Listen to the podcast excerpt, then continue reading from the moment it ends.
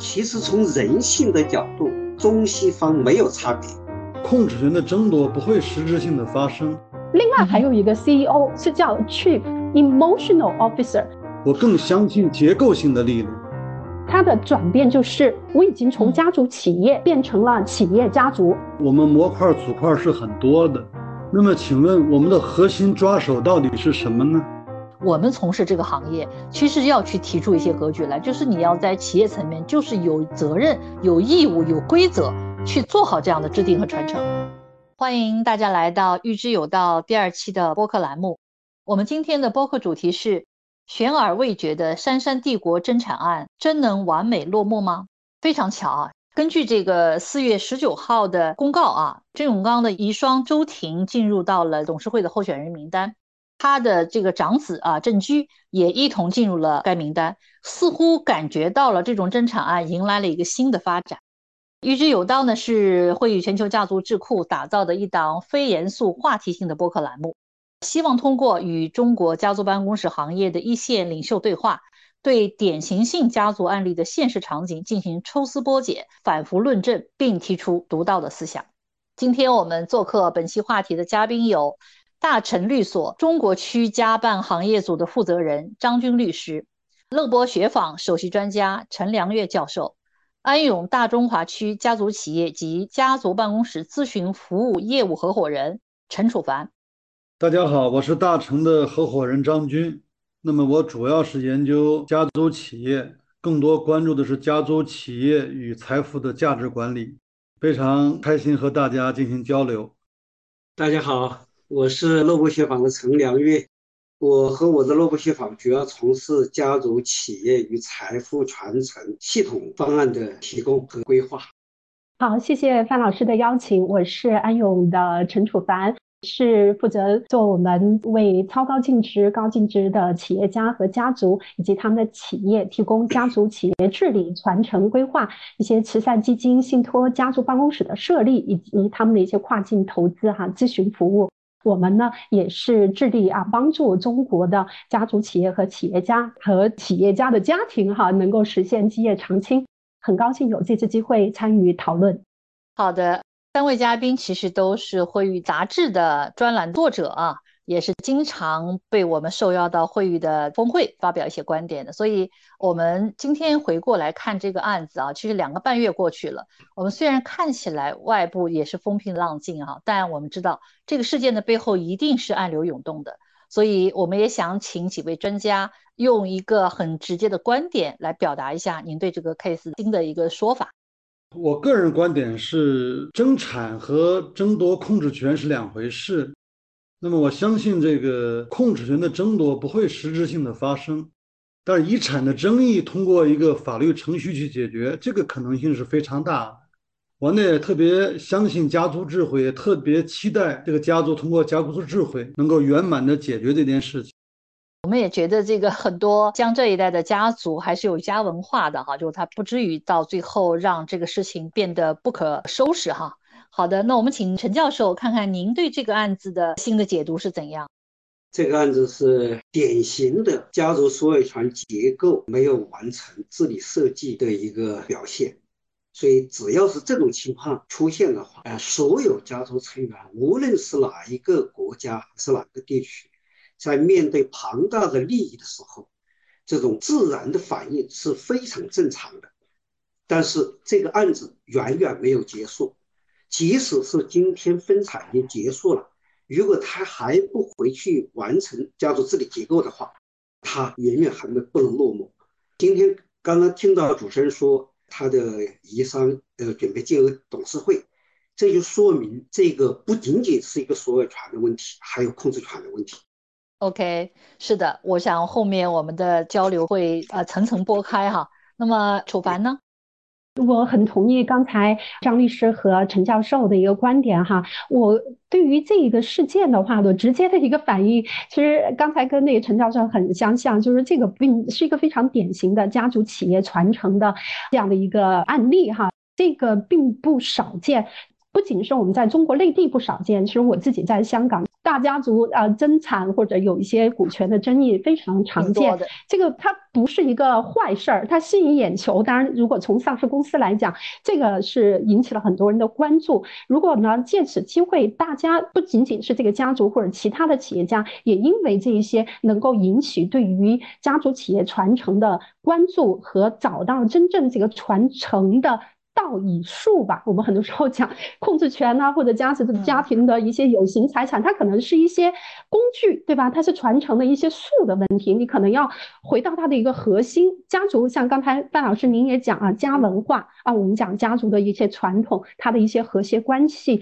是不是能够回到我们怎么样能够更和谐利他的一些价值观的本身？这样来讲，通过家族治理，能够让我们更多的家族企业更好的去传承下去。这个呢，在这个方面，我们觉得也是一方面的一些借鉴作用。嗯，好的。所以我们后面会有一些比较聚焦的话题啊。那其实我们有看到，就是说之前其实郑永刚在生前，其实他对长子的培养是有目的的，希望他有秩序的进行接班和培养。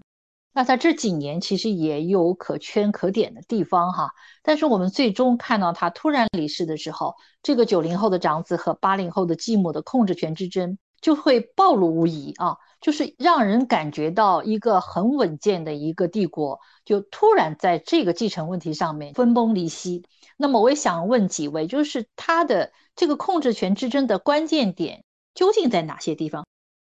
控制权之争实际上是非常复杂的，就是说它必须要有所有权结构的支撑。我们平时所讲到的所有权结构，按照我们的逻辑来讲，它其实包括了所有权、控制权、经营权和收益权几个层面的。大家可以回想一下当时长荣的那个传承，上一代表达了遗愿，但是最后其实他指定的继承人最后被赶出企业了。为什么？所有权结构不支撑。这是最关键的一个点。那么，其实整个这个杉杉的这个可能存在的这种争议，最后就要看到它所有权结构能不能支撑。那么，这里回到头来，它真正的这个青钢投资公司可以理解为是一个家族控股公司。嗯，对这个控股公司的所有权结构，未来是一个什么样的格局，这是至为关键的。当然，实际上，其实通过经营权的控制来实现控制，在实践中也是很广泛的。所以，它这个问题其实是非常复杂的，它不是靠一个点去解决。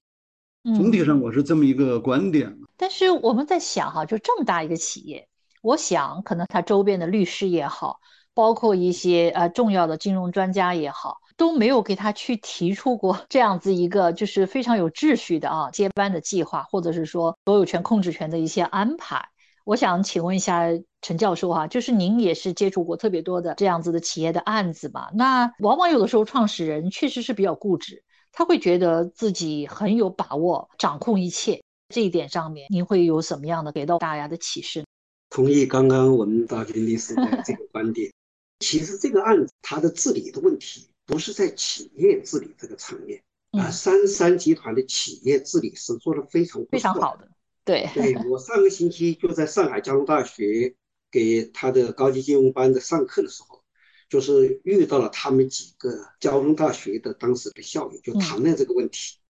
就是家族企业的治理是没问题的，但他最缺失的是什么？是家族治理，没有家族治理，就是家族的所有权结构。从这个案子的现在我们来观察的话，我觉得他基本上没有任何家族治理结构。没有安排。当一个家族治理结构没有的时候，它企业治理结构，它受的挑战呢，就是来自于家族内部成员。所以我们说，一个保护界架构，它就防止两类人嘛，一个是家族恶意的挑战控制权，还有一个是来自未来的债权人挑战控制权。而这个案子典型的是现在是是家族内部。第一个，对对，但是还不能说是恶意的。因为当家族没有治理结构的时候，这个遗孀他觉得我先生在了，我是可靠的，我任何一笔钱，我只要先生在我都说得清楚。但是先生不在了，他又不参与经营，也不在董事会内部的话，那是任何一个人，只要个人利益领地受到侵犯，都会做出本能的反应。所以这里没有道德性的问题。我也很同意您说的，就是他的这个呃企业治理是没有问题。对吧？家族治理反而是导致他让外界看到的他的整个企业也有很多瑕疵在。好，那楚凡，你们做的海外的案子更多哈？呃，国外的这种事情也很多吗？嗯，是的，像家族企业啊这样的一些控制权之争啊，或者说真的是争产啊，或者在呃企业的这个层面反映的哈，当然首先的就像我同意前面两位的发言，就不管是在企业的这个它的呃控制权的这样的一些规划，还是说家族治理方面都是非常重要。嗯，那我们自己在服务一些香港还有我们说海外的一些企业客户，其实我们的一个看法哈，呃，可能范。老师知道，我们安永是有一个家族企业的一个 DNA 模型，它的一个呃生长模型。这个模型其实是一个像我们类似于中国的一个八卦图，它就是把家族和企业是作为一体两面，像阴阳绑在一起的，你不能够只看一边，而且这两个是一定是要和谐发展的。每一个层面，每一个人在这个家族企业的这一个我们说生态圈里边，不管你是家族成员，在不在企业里的工作，还是说我是企业的一个高管或者甚至小股东，上市公司来讲，如果他的最大的股东还是由家族或者家族持有的控股公司来持有的话，其实它还是严格意义上来讲，也是一个家族企业，所以。家族治理、企业治理，它是要同时并行的，不能够只看一面。当然，在这里边呢，我们在讲到这个治理的话，我们除了家族的一个治理和企业治理，其实我们还会关注一个，如果在海外的话，就是它的一个财富的一个管理。其实，如果说在境外的一个家族企业，我个人这些年的一个观察，他们是有一个比较大的转变，它的转变就是。我已经从家族企业变成了企业家族，就是我们通常讲 family business，我现在变成了一个 business family。那这里的一个理念，它就是我的这个原来，比如一代啊创业的啊，我们最早的这个我们说 legacy business，就是我以前的这个家族企业，它的一个运营是一方面。那我们在这个企业运营过程中间创造的一些财富，我可以有别的一个平台，我也可以有别的家族成员来进行管理。那虽然我们讲家族企业的这个一体两面，如果你能搭一个第三方面，我把它整体的家族财富进行梳理，它可能会是一个更稳定的一个三角形哈。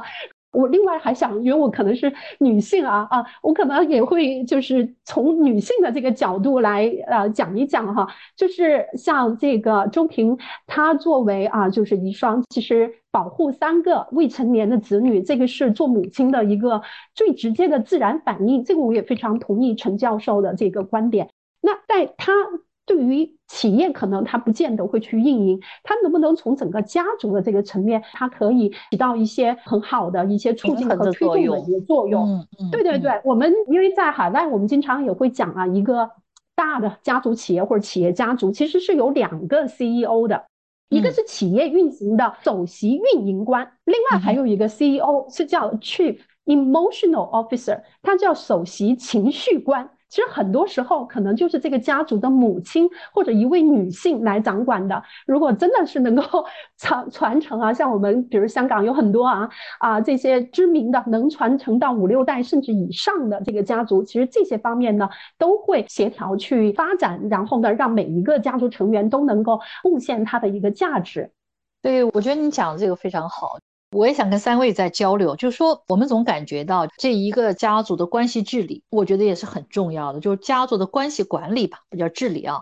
我最近在一些地方的演讲，我也都提过，我说一个企业家他一生当中有两个非常重要的角色，一个是家族企业的掌门人，一个是企业家族的掌门人。但这个我讲的意思是说，大部分的企业家都完成了第一个部分，那第二个部分。他没有完成，或者是他没有这个意愿，或者是有想法去安排好。我觉得其实都是没有更好的去重视家族的关系治理这个方面。看看张律跟陈教授也有什么样的看法？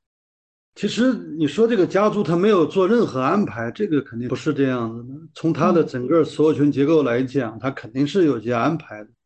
只是他对一些现代的一些工具认知程度有限罢了。那我们这两年一直在推动从自然财产权向法人财产权过渡。那么其实你可以看到，这个家族的所有权结构里边，它是法人财产权的。但是我们在现在还在推动法人财产权向信托财产权过渡，这些工具它可能很难意识到，这是第一个话题。嗯，第二个呢，我们现在早期的大家的一些观点呢，是一个双重规划、双重治理的一个模型，就是说对家族、家族企业都要有规划，那同时对家族和企业都要有同步的治理。那这两年我提出来的一个模型是。在整个家族的安排过程中呢，家族治理、企业治理和财富管理这个大三角是要平衡的。我所以，我特别同意您刚才讲到的观点。其实我们大家都往往对于企业治理现在做了一些努力，可能也有一定的成效。是的。但是对于家族治理这块是欠缺的。其实对于财富管理这块呢，也是有限的。为什么呢？中国大部分的家族的财富依然还在经营性资产里，所以它现在转移到非经营资产的规模不大，所以它对财富管理的水平也不是很高的，所以导致这个结果就是说它整个三这个三角形是失衡的，会产生一些可能的一些危险和挑战。所以它给了我们很多，我觉得需要去解读，需要去给相似的家族有一些提示哈。那陈教授呢？一个财富家族的，他的财富的循环呢，有一个基本的逻辑，就是一个企业家，不管他是什么原因，他赚了一大笔钱，对于这个家庭来说，他是完成了原始积累；对于这个家庭来说，他也就是一笔生意，不管他赚了多少钱，十亿、一百亿、一千亿，但是当他要传承的话。他必须把他个人从一个生意人，还或者说是一个创业者，变成一个家族企业。而事实上，这个苍山从股权的控制来说，它是一个家族企业，但它并没有完成现代家族企业的转型。家族是什么？家族是一个组织，是一个有愿景、有目标。有所有权结构、有家族内部的治理结构的一套组织，它包括了家族的意愿、家族的意志、家族的贡献以及家族的实际行动带来的所有的共同的目标、共同的利益。但这个家族并没有完成这个。当这个结构完成之后，就刚刚张丽说的，那就是要把家族财富和企业财富剥离。这个剥离就是有家族办公室的出现，但显然三商集团这个家族并没有家族办公室出现，那个时候才有家族财富的管理。而对于他第一代创始人创造的企业，只是他家族的资产的一部分，我们把它叫做股权资产，还或者是权益资产当中的它的核心的一个部分。然后第二代再有优秀的创业者，再要去创造新的企业，还或者继续经营。原有的企业要无限循环，这是一个基本的传承的逻辑，但这个企业没有没有看到，所以这是我觉得非常可惜的一件事情。也就是说，中国现在真正把企业变成企业家族的这个比例很有限，很有限。大家还只停留在一个生意人、一个创业者，不管他企业做了多大，都还是停在这个份上。所以我想再延展一下哈，因为我以前研究海外，我是看到了有一点，就是有一些欧美国家是会把家族企业在你很昌盛的时候啊，很稳定的时候，一定会去要求你要做好既定接班，或者是有创造性的接班梯队的安排。它不仅仅是说给家族企业的这个接班人，也有可能是会给企业经理人团队啊等等。总之，它是要求你在企业层面要做好这个企业稳定发展，不会因为创始人或者治理结构发生变化了以后，导致这个企业有不好的影响。我们总是讲 ESG，ESG 本身其实更多的都还是在家族企业本身。那我们是不是可以加一个叫 ESG 杠传承？我们可能中国很少有人去讲，但是我觉得我们从事这个行业，其实要去提出一些格局来，就是你要在企业层面，就是有责任、有义务、有规则去做好这样的制定和传承。我觉得这样可能就是从社会本身的推动力来讲，它就会有一个向前促进。否则，你只能靠企业家本身的自愿和他的行动力。呃，的确是这样，值得这样去倡导的，对吧？因为家族财富从某种意义上来讲，它就是社会财富。我们就是一个管理者而已。在这个时候做相应的一些系统性安排，我觉得是必须的。但是这是一个非常长期的一个理念培育的问题。当然，像我自己啊，可能就是在海外，包括香港和内地，都有提供过一些家族治理啊和我们家族企业的一些咨询服务啊，也接触到东西方不同的家族企业也好，企业家族也好。我觉得有两点体会吧，在讲到传承这方面哈，一个是大家真的对于财富本身的认知是不一样的。西方的一个家族，他对于财富，大家都知道哈，就是洛克菲勒家族还是什么，他都会觉得说啊，裹尸布上没有口袋，这个钱我其实是上帝选中我，我帮你来管理啊，我怎么能够在我走了以后，我其实不是这个财富的所有者，我只是帮他保管的，他是一个 custodian 的一个概念啊，他是说我来到这里管理这个财富，起码我走的时候交出来的要比我当时得到的要多。那他就觉得他的责任是尽到了。那你如果说跟我们东方，特别我们中国的家族的一些创始人或者掌门人，哎，你会发现他的理念不太一样。他会觉得这些财富都是我创造的，对吧？我爱给谁给谁啊。有的来讲，或者说我就一个儿子或者一个女儿啊，那我的就是他的。那像他们来讲，他会觉得自己是财富的一个所有者。这里就会有非常大的一个认知上的区别，比如像洛克菲勒家族，他们的一个家训里边，他就会讲到，你所有的权利是意味着责任，你所有的这个机会，你要尽到这样的一些义务。你作为在这个家族出生的家族成员，他从出生在这个家族开始，他就有这个意识。而我们很多的一些企业家，我们在特别国内，我们接触到做生意是很很有头脑的，企业也运营的不错。但是说要讲到对于个人家庭财富的一些规划，或者真正的一个财富认知，再到运用财富传承财富的工具，这个真的是非常的一个缺乏。但第二点，我想分享的其实就是说，我们在做传承的时候，如果西方家族传承，它有三个方面，我个人觉得是值得借鉴的。一个，它是一个信息的透明度啊，我们讲这个 transparency。就是比如说我的一些股权结构，或者说我的一些财富，它不见得说我要把具体的数字告诉下一代，但是我这些信息，我们是有定期的，比如家族大会或者相应的一些文件，我是清晰透明的。你如果问，我可以回答你。所有的家族成员，我是清晰的，不需要猜。还有第二个呢，它比较啊重要的就是我们说它是有一个问责制，就是 accountability。嗯，嗯你如果拿到了这份股权，或者我分到哪个资产，那你是要实现什么样的一个目标，或者你要尽到什么责任，他是要问责的。这个是蛮重要。还有第三点，我觉得在啊，我们做的比较好，就是家族成员的一个参与啊，不会说，哎，我就是一个孩子会在这里边啊，那或者说一个孩子是在我原来的企业里边，那我其他的孩子或者再下一代或者配偶，他在整个企业家族的这里边，他有一些什么样的一个参与度？不会说，哎，我只要分钱就好了，我我们根本没有一个 归属感。那他没有这些，就是你如果信息不透明，你也不问责啊，你也不给他参与，那他就会引起这种猜忌和争议。对，其实我想呃稍微总结一下，就是说呃前面几位也都讲到了，就是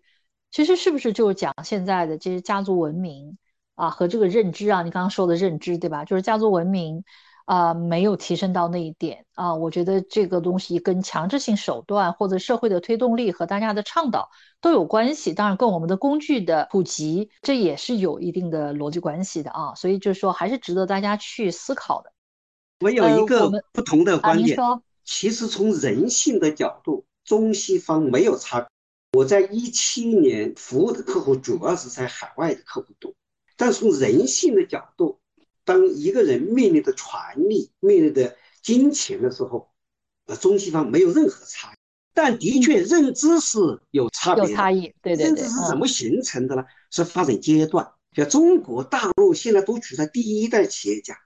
这第一代企业家大凡都是君主型的，就像帝王一样的打江山的人。那么这个时候，他们更多的是都是一直在呃哪里有机会就哪里去抢钱，哪里去赚钱。根本没有时间去回到家族内部怎么治理，孩子怎么安顿，接班人怎么培养的问题，这是一个本质上的问题。所以从人性上来说，这个问题是中西方没有任何差异的。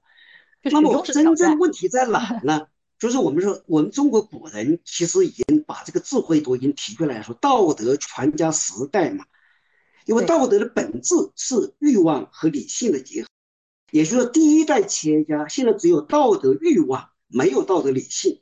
当然，这也包括了我们的整个业态财富传承这个业态普及，还有一个阶段还是处在很第一阶段，和这个有关。但更多的还是因为第一代绝大部分都是君主型的，不像西方国家有第五级领导人都很出现了。呃，我们的第一级领，我第五级领导人，第第二代很少，所以这是一个我觉得是一个本质上的问题。其实这里是这么个问题，就是说，我们用理想的家族治理和理想的企业治理，包括财富管理实现平衡，完成有序的传承、保护和管理，当然是最好的。但是家族治理是个家族共识的过程。那么现在在中国来讲，并不是所有的家族有机会、有条件达成这样的共识的。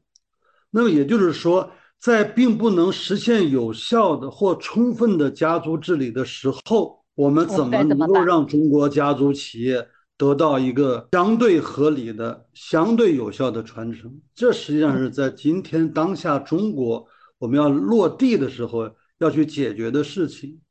做一个完美的结构，并没有那么复杂。但是实际上，今天有一些家族可以现在有时间、有条件，逐步的通过一系列的教育，包括一系列工具的运用，达成足够的家族共识，进而进入到比较好的治理状态。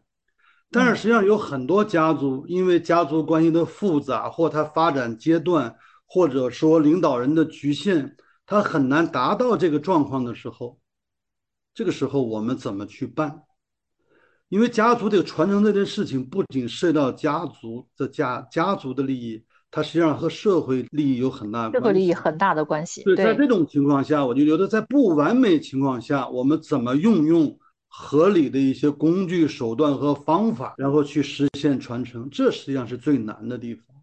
OK，我们前面其实聊的就是很本质的问题哈。那么。我想在这个大家比较关注的它这个股权之争里面，很多人都会去设想，就是说它未来它的解决方案会朝哪种模式上去发展？因为你看，站在这个长子的角度里面，哪些方面对他捍卫控制权有利？他是不是一定要去捍卫控制权？那么站在继母和孩子的角度来讲，他们为自己去呃争夺这个权益，或者是说去捍卫这个权益也是正常的。那么。对公司来讲，肯定杉杉这样的企业是不能够去经受说它有摇摆，对吧？它有一些未来就是不可确定的东西的，所以它一定是需要有一个妥善的解决方案的。那我想，刚刚前面咱们也略微的提到了一点，我想下面大家也可以去提出一些解决方案，比如说您在你们的手里，你们会怎么样来处理这件事情？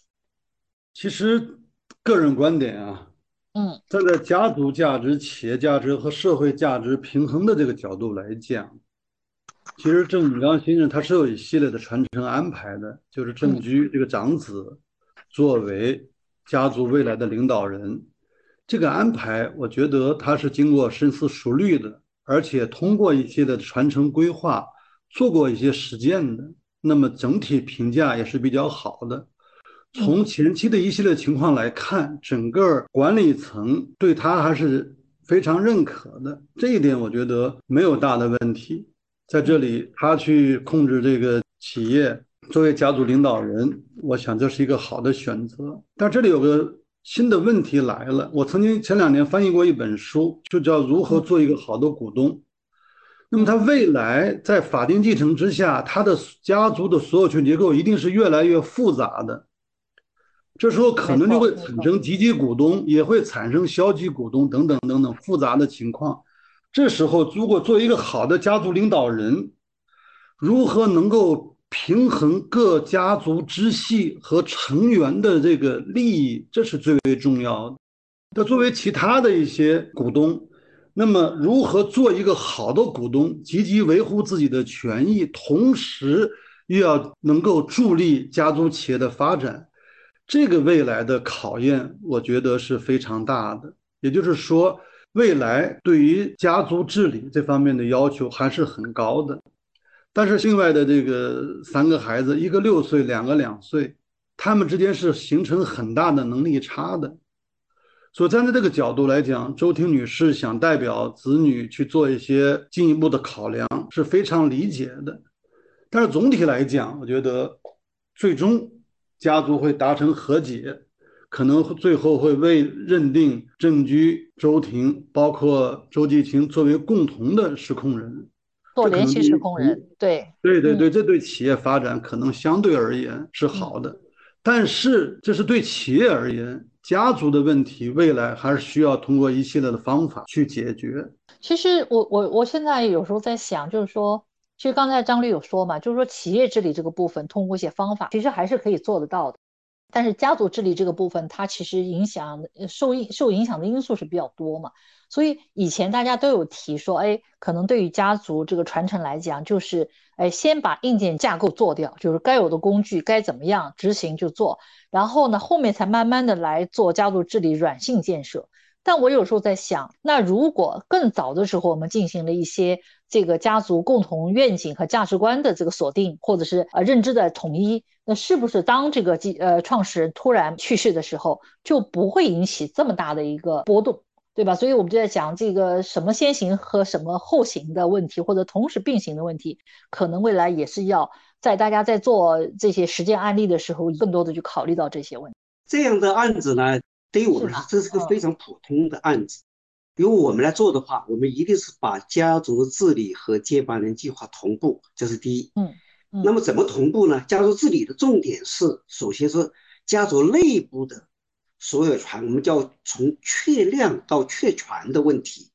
啊，这是一个本质。因为在家族里面的真正的矛盾是任何一个人觉得有点不公平，但事实上还不见得不公平啊，它就会产生矛盾。那么在我们一般启动所有权结构的时候，最重要的有一个动作，就是要先做所有权责任教育。首先，是不是一个要成为一个合格的所有者？所谓的合格的所有者要变成有几个东西啊？第一，要知道我在这里有多大的权利和义务，同时还知道我的角色，我能干什么，我为家族能贡献什么，我不能贡献什么。他要自有自我认知，有自我的理解，而同时这个认知是也是被别人理解的。所以这个所有权教育是个非常重要的。这个问题不解决，我们是不会进行下一步的。一个节点是什么？就是所有权章程的签订啊，签字画押的问题。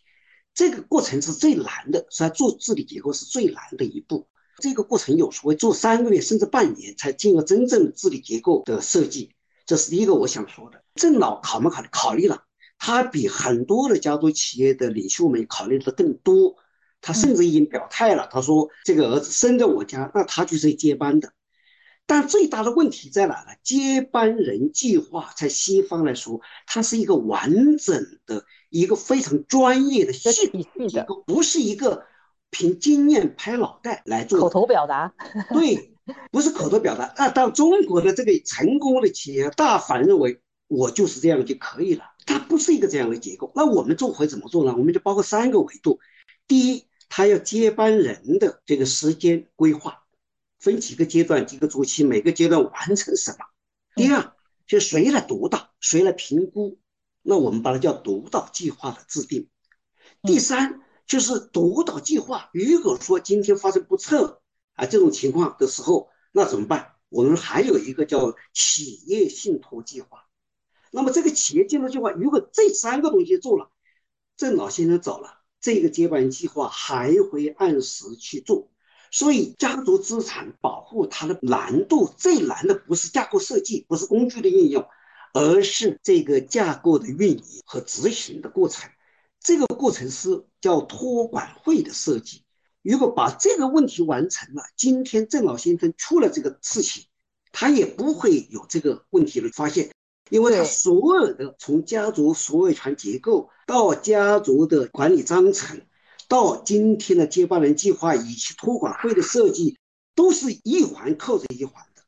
没有一个人如果及时打官司，他根本就没有任何胜算，没有机会。这就是我们真 今天中国家族企业最缺失的。所以我做了三百多个案子，真正这个系统做的案子，这个比例十分之一。很多家族以为我自己搞得定，呃，二十多年来是这样的一个比例。我们也经常会遇到很多的家族啊来咨询来问啊，那么当下就要解决接班的问题，当下就是无法往前推进，就这样的事情也很多。那如果说我们有这样的现成的模块，对吧？至少你可以选择。很多时候家族的治理，它一开始是没有那么复杂的。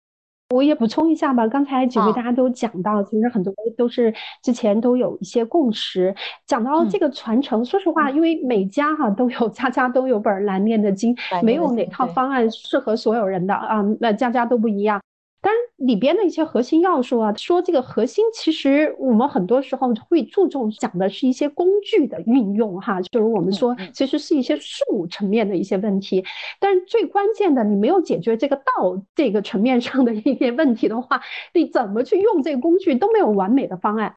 那这些其实就是说，他们整个家族，你的一个价值观，你对于这个财富的认知，其实可能不用花很大的力气。但是，如果我们作为这个财富的创造者，你有比较好的一个认知，你把这户认知给到你的家人，这里是非常重要的一部分。这个就是说，我们说还是要回到你能不能够有一个和谐利他啊向善的一个价值观。你作为这个家庭的立身之本啊，它的一个道的层面的东西，如果大家有这个共识，那我们再讲一些工具的运用，股权也好，我信托也好，加办也好，其实都是工具嘛。我很赞同刚才陈教授讲这个接班人计划，你去指导他的一些技能性的东西很重要，但是财富的认知，你责任感的一个肩负，就是我们讲 ESG 啊，也是非常重要。除此以外，我觉得还有一点就是要发挥女性在这个家族的一个作用。相对而言，哈，女性本身与生俱来啊，相对于男性而言，她的这个风险意识就是比较强的。想保护，把这个家族能够呃让这个家族的关系能够处于和谐。其实来讲的话，我在自己我们做过的一些很多 case 里边，我会觉得这个呃这些项目里边，其实真的你如果能够赢得。家族的这个 最重要的这位或者年长的女性的一个支持和她的认同，你很多事儿就容易解决很多。有的时候去找我们的可能是一些企业家，对吧？但是呢，其实男性的企业家他的配偶的认同才真正能够 把这个项目做下去啊。很多我们会觉得能够让他理解。能够让他支持，然后去真正去实施。你特别在家族治理的层面，大部分我们说男企业家比较多嘛，那你这个治理层面其实是女性在推动的。刚才张律也讲啊，可能是一个不完美的一个情况下，能发挥到很大的一个作用的方面。所以这一个背景的一些女性，她的一个财富认知，她对传承的一个了解，她促进这个家族和谐的一个发展的作用，还是非常非常重要的。就是女性除了有很优秀的能够给先生平起平坐的这之外，其他的很难发挥作用。因为我所接触了我们国内啊，其实女性都是一个需要被保护的角色。呃，我们有一个口号是说，传承的责任一定是一代的这个领袖，就创业者，他的真正的责任人，而使命是在二代。如果一代真负有这个责任的时候，女性的积极性是很能很好调动的，因为女性都期待去做资产保护，期待做治理结构。我们最近去年以来接触的案子很多，我们就又发现女性更欢迎做这个家族治理、做接班人计划，因为她大部分都是弱势，包括今天的三场这个案子在内。其实，如果这个太太真的，他如果之前做好了，对他来说绝对是一个他非常欢迎的事情。现在这个大儿子后面也也有个妈妈呀，是吧？所以他们两个在这种情况下，他们任何一个人发挥不了作用，他个人坐在自己的屁股里面。所以真正的责任还在第一代的一个创业者，就是郑老先生。这个案子来说，你看应该是这样的一个情况。所以我补充这么一点啊。而且他也都是跟着先生一起白手起家过来的。他就更愿意去做执掌的交接，这种是吧？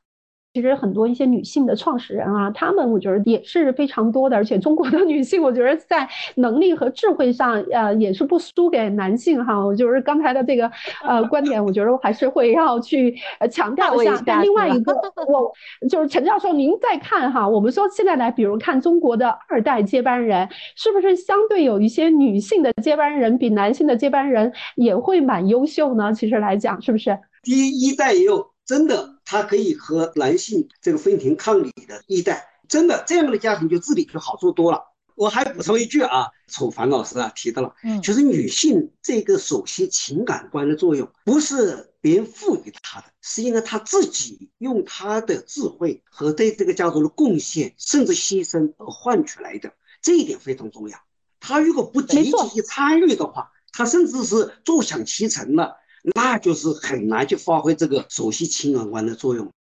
我我也稍微补充一下，就是一个就是说，刚才几位嘉宾也谈到这样观点，就家族治理、企业治理和财务管理的平衡，这是个基础，在哪个环节缺失了，可能都是做不到的。这里我们必须明白一个问题，就是说，其实我们讲传承，传承啊，它其实有三方面的内容，一个是财富的传承，一个是权杖的交接，一个是文化的相续。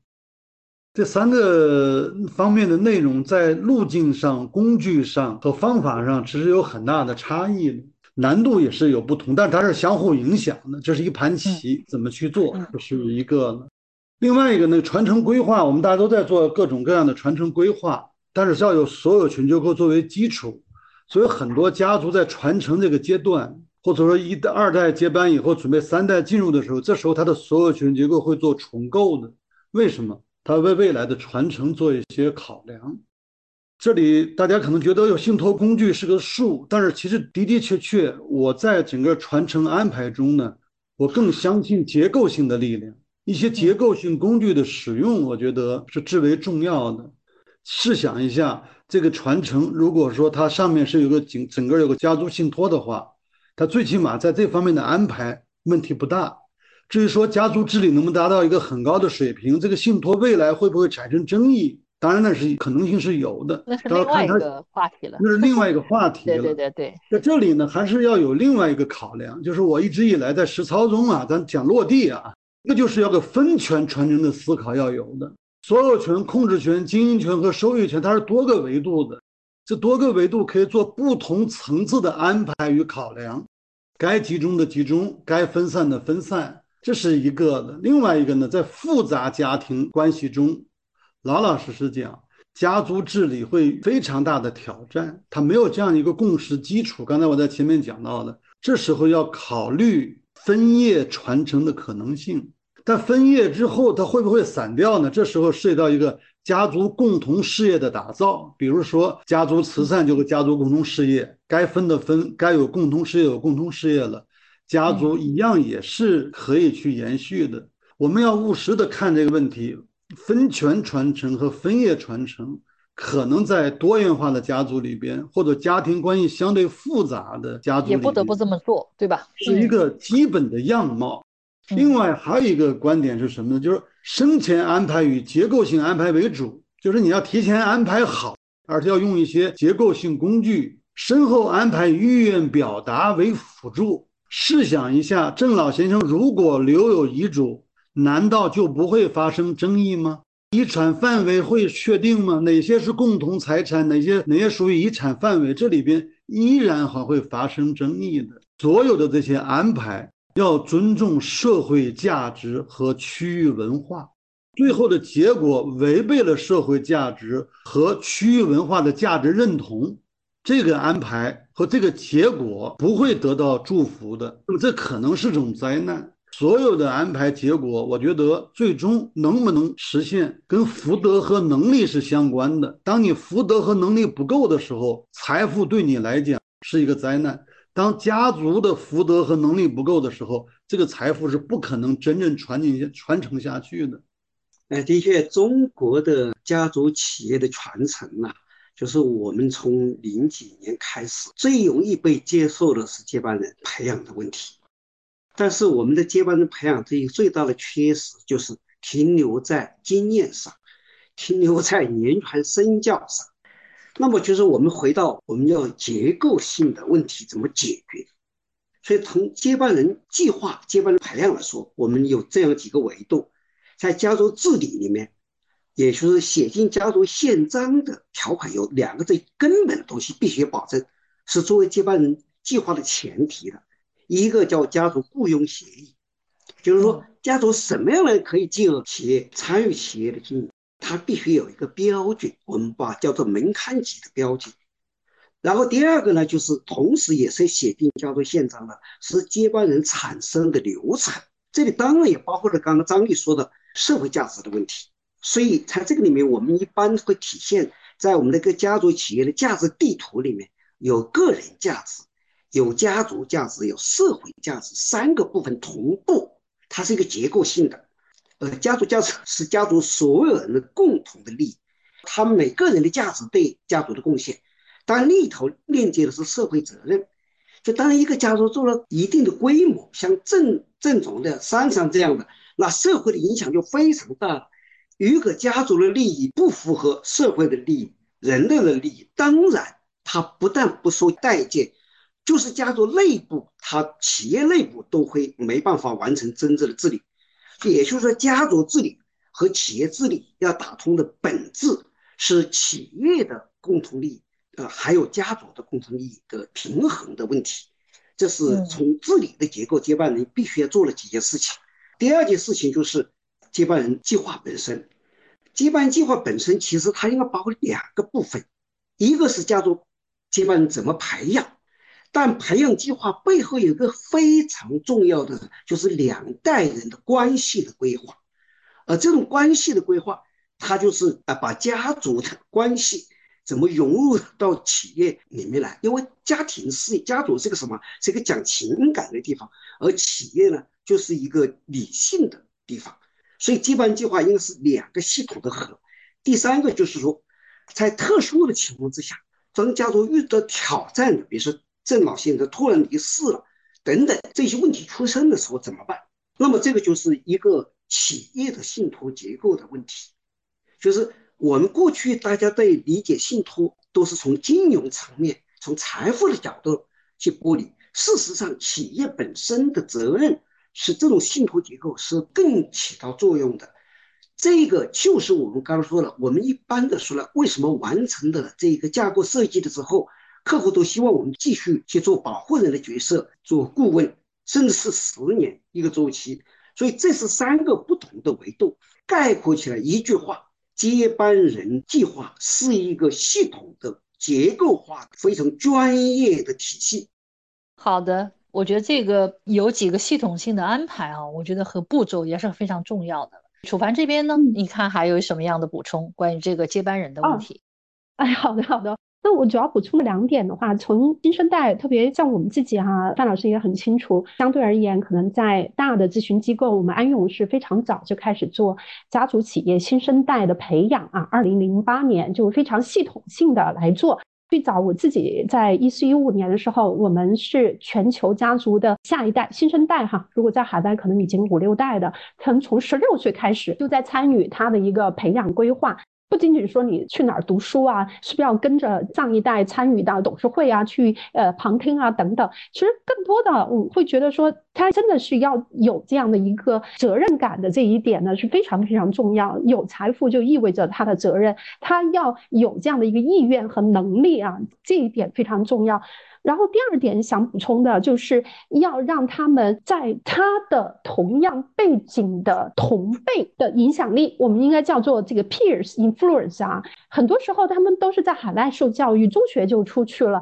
读了很好的学校，然后呢放假也回来跟着在企业里边摸爬滚打哈，也去了投行或者到我们这样的一些事务所工作。但他到了二十几岁回到企业里边，他还是不适应的。这很多的时候，家族的企业里面的高管，因为这个是太子爷或者是怎么样，你也很难有人给他一个非常客观、非常啊，就是直接，他又觉得很有帮助的一个这样的一个支持哈。当然，也有一些企业家会从外面请一个陪跑的一个 CEO，这样子也有的。那这个时候呢，如果这个新生代他有一个群体。就是同样的这个家族企业里边面临的一些，他能够交流，他能够互相学习和影响，我觉得这一个对他们成长也是非常非常有帮助。我知道，像我们安永一直就是在做啊，做了，你想零八年做了，现在十五年，其实在全球我们也做了啊几千个这样的一些呃家族，看到他们因为指引不仅是督导啊，我记得陈教授有讲，他还有一个就是支持 体系。他真的能找到人，在他不行的时候，不仅仅是来监督和指导他，还有一个是支持他，能够分享，让他有同样年龄阶段的新生代的这一些互相支持体系。我觉得这个也是需要去打造，然后让他们能够接入，不仅仅在我当地啊，他都有一些二代的一些团体哈，大家交流，而且他要接到更大的一个平台，国际上的一个平台，让他们去看到，哎，别的一个家族已经两三代、五六代，甚至。像我们一些客户已经十三、十四代了，在德国的这个家族，哎，到底人家是怎么做的？可能你现在面对的一些问题是人家可能以前就面对过，但是我们还是还希望新生代啊，他们得到不仅是指引和呃督促，还要得到支持和帮助。我们刚刚楚凡老师讲的呀，就是是一个泛家族的接班人的培养的概念，但事实上在我们这个体系当中啊。从专业的体系的说，接班人计划是已经有资格进入企业的这个阶段的计划，但其他的培养都我们把它称之为家族教育，因为接班计划是一个完整的一个独立的系统，就是它是包括家族企业内部的，就是非家族的高管，他都是有责任和义务参与到这个督导计划里面来的。如果有更优秀的。更有责任的人，甚至拉到托管会里面来，他是一个独立的，也就是说，他就是为企业未来的掌门人来培养人才的，他没有把家族其他的教育责任呢，愿不愿意来的问题把它抛在一边。但是刚刚在写进家族宪章的这个家族雇佣协议这个条款是对两个方面都有用的，而对于未进入企业的。如果说我们能够把家族教育基于家族雇佣协议作为基础的，也就是说家族的人才的基本的标准作为基础的教育有做到位的话，从小学、幼儿园到大学，到国内国外，他没有进入企业之前能做到位的话，那么这个我们都把它称之为就家族教育的这个维度的内容，而家族教育的问题又是家族的文化改造的同步进行。所以在这个过程中，就是企业为什么要一个家族办公室？家族办公室的事务官，就其实教育是一个非常大的一个板块。但是，就是我们刚才说，我们中国的企业发展的这个阶段是有缺失的。当然，我就发现香港的企业在这方面缺失也非常大。我们今年就好几个从香港反过来到来找我们的，因为我们过去本来就服务香港、新加坡，还有呃这个美国这样这个加拿大移民的客户。这个方面都比较有缺失，所以其实如果我们从家族教育着手、家族文化着手，把家族治理结构和家族文化改造结合起来，那就更有利于接班人这个阶段的计划的执行。对，我觉得既要有系统性的安排吧，也是要有一些社会和社交型的这个平行的能量的加持啊。我觉得这两个都也都是不矛盾。那我们最后一个问题，其实就讲到家族治理的这个启示嘛，对吧？我们其实呃也做，每年都会做研究报告啊，也去观察很多企业，我们会发现，就是家族企业接班也会普遍存在的问题有这么四个啊。第一个呢，就是啊接班人的素质和能力的问题；第二个是接班问题的分配的难题，比如说好几个子女在父辈，他就很难去做好这样子的一个所谓公平的分配哈。第三个就是继承传统和这种现代化发展的平衡问题，还有一个就是风险管理和可持续发展哈。那么其实这几个问题里面，可能每个家庭有不一样的遇到的那个痛点。那么我们会看到，确实是以这种家族的价值发掘、培育和创造为核心，呃，通过这一系列的管理流程设计和执行。那我想看看，呃，就张律这边还有对家族企业治理本身。有什么样的一个系统性的这个思考？此前我在做这个家族治理、企业治理这块的时候，其实的的确确用了西方很多的一些工具作为我们的一个支撑。对我而言，觉得这是个从无到有的过程。但是现在，其实我个人觉得，其实要有一个由有到少的过程。就什么概念呢？就是说我们模块组块是很多的。那么，请问我们的核心抓手到底是什么呢？如果在我们整个家族共识基础不够的情况下，我们应该做哪几件事情呢？嗯，大家都说家族宪章，请问有多少中国的家族能够做出完整意义上的家族宪章呢？嗯，能够做个所有者契约已经是不错的了。那我们怎么去做呢？所以我自己感觉就是要抓一些抓手。如果在我做的安排中，我是一般是这样来安排的：第一个。所有结结构的一系列安排，所有权、控制权、经营权、收益权的这个完整配置，首先是要做起来的。这是一个结构性的支持，没有这个支持，什么都是空的东西。我们要找到一 找到一个基础，这第一个。第二个要制定一些必要的家族政策，因为宪章是家族宪章，怎么能够发挥作用？它是家族的普遍共识。但家族达到普遍共识是非常困难的，但是家族在所有权结构政策、流动性政策、雇佣政策这些方面，它是容易达成共识的。就是说，越迫切的、越跟每个人利益相关的时候，反而达成共识的可能性比较大。把这个作为。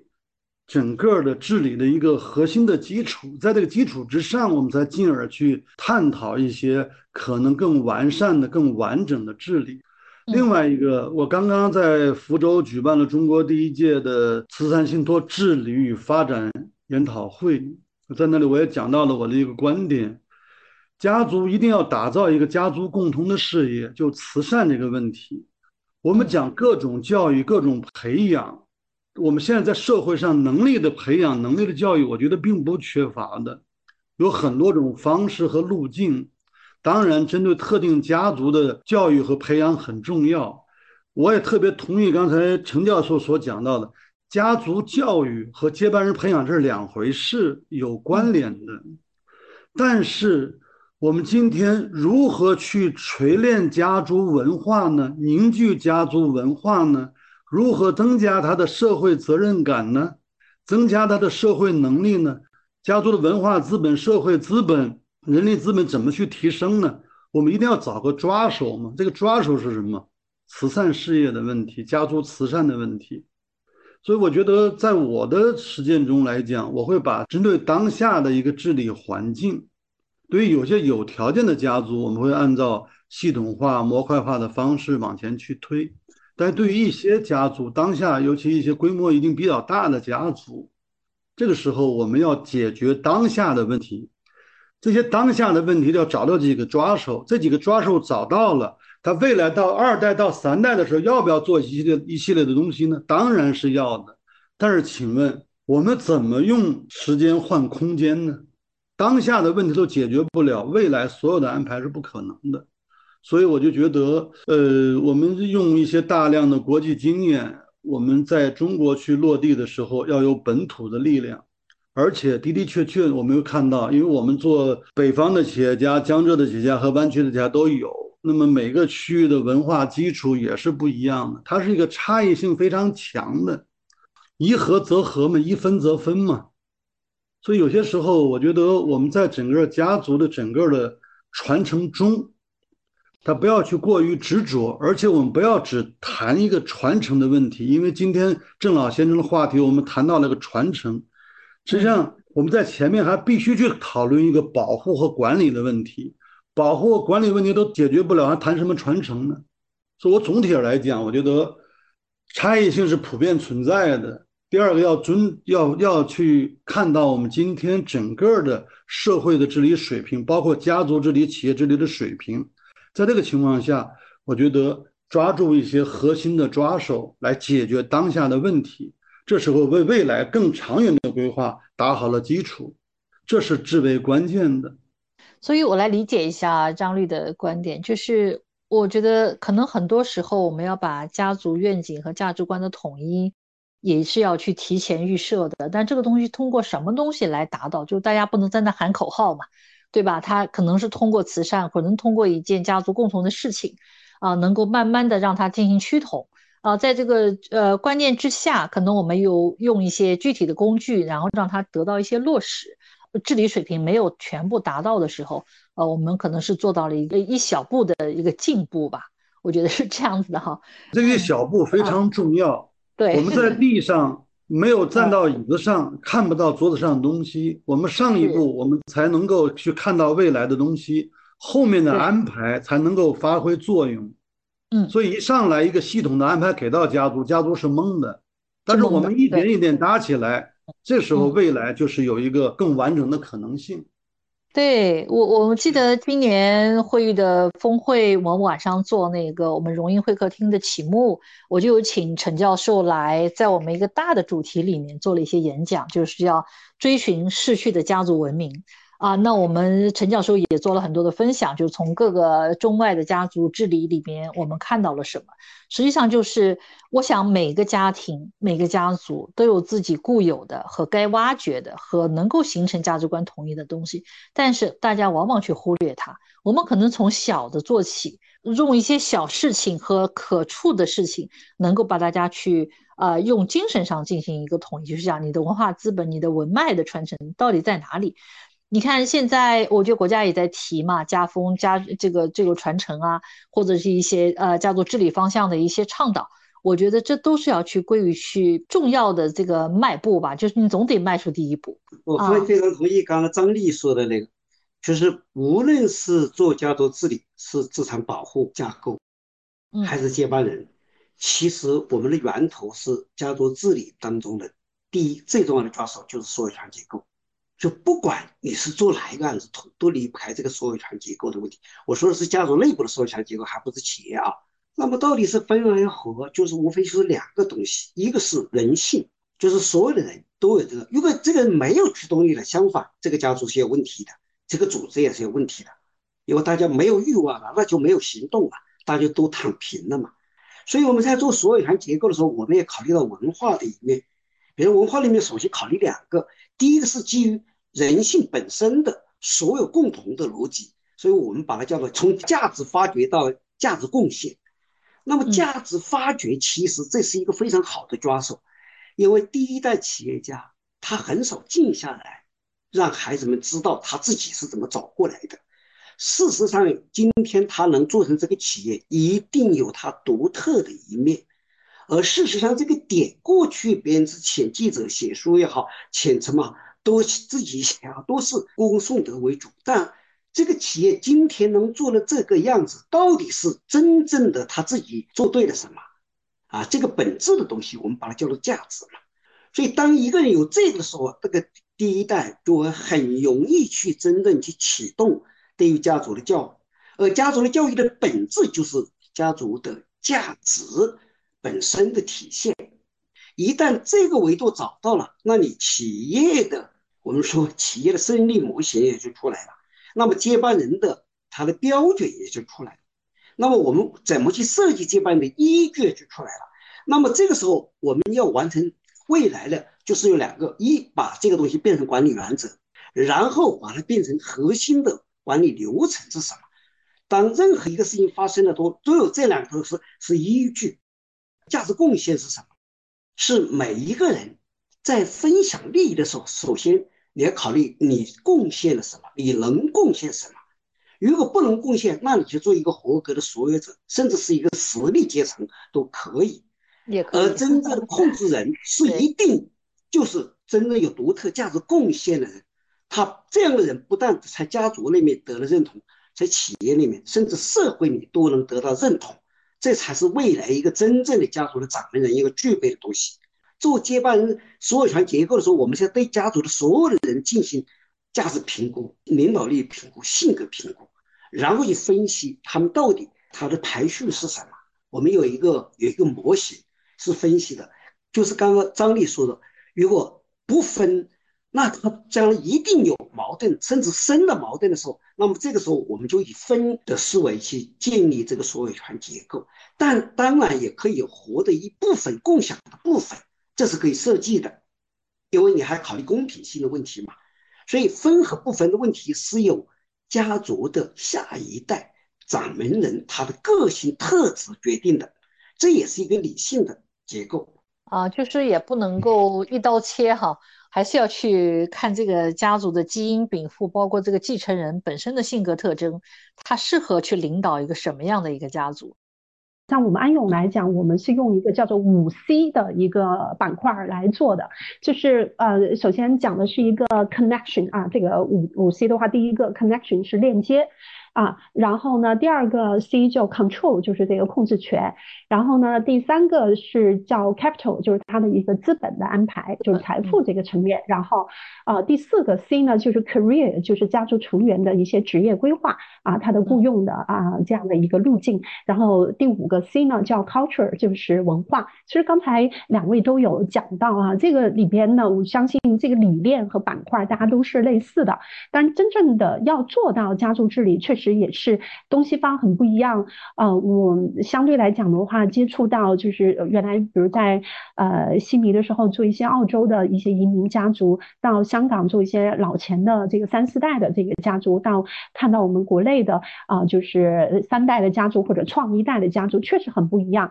我是也会有客户来问到哈，来讲这个家族宪章。我是同意张律师的一个看法，就是家族宪章是不是对于中国内地的这些家族企业都适合？这个真的是要看哈，特别像。创一代的话，家族成员也比较少，嗯，确实在他们这个层面是没有那么大的一个必要写一个好几十页的一个家族宪章，更多的是大家对于家族的这关键的这些事物达成共识，然后这些达成共识的途径，比如通过家族会议，通过跟家族成员的啊公开信息、透明化的一个信息的一一些讨论。这个比形成一个书面的文件更重要。书面的文件只是记录了这个讨论。嗯，啊我们得要去打造一个让家族成员啊，特别是成年的这个家族成员，他有一个这样的一个平台，我们能够共享啊，能够分享的一个信息，让他们理解这个啊传承的一个责任哈，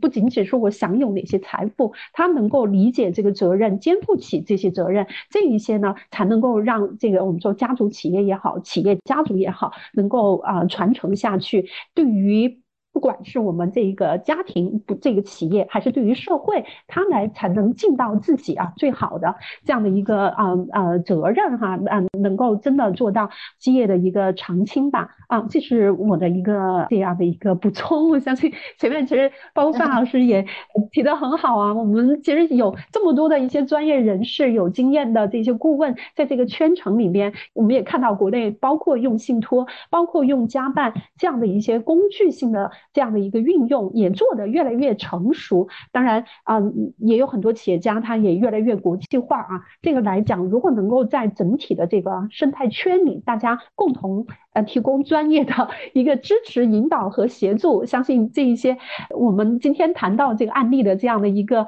情况，可能不能杜绝，但是应该会有所减少，或者大家能够提个醒，能够提前的能做起来啊。是的，是的，好啊，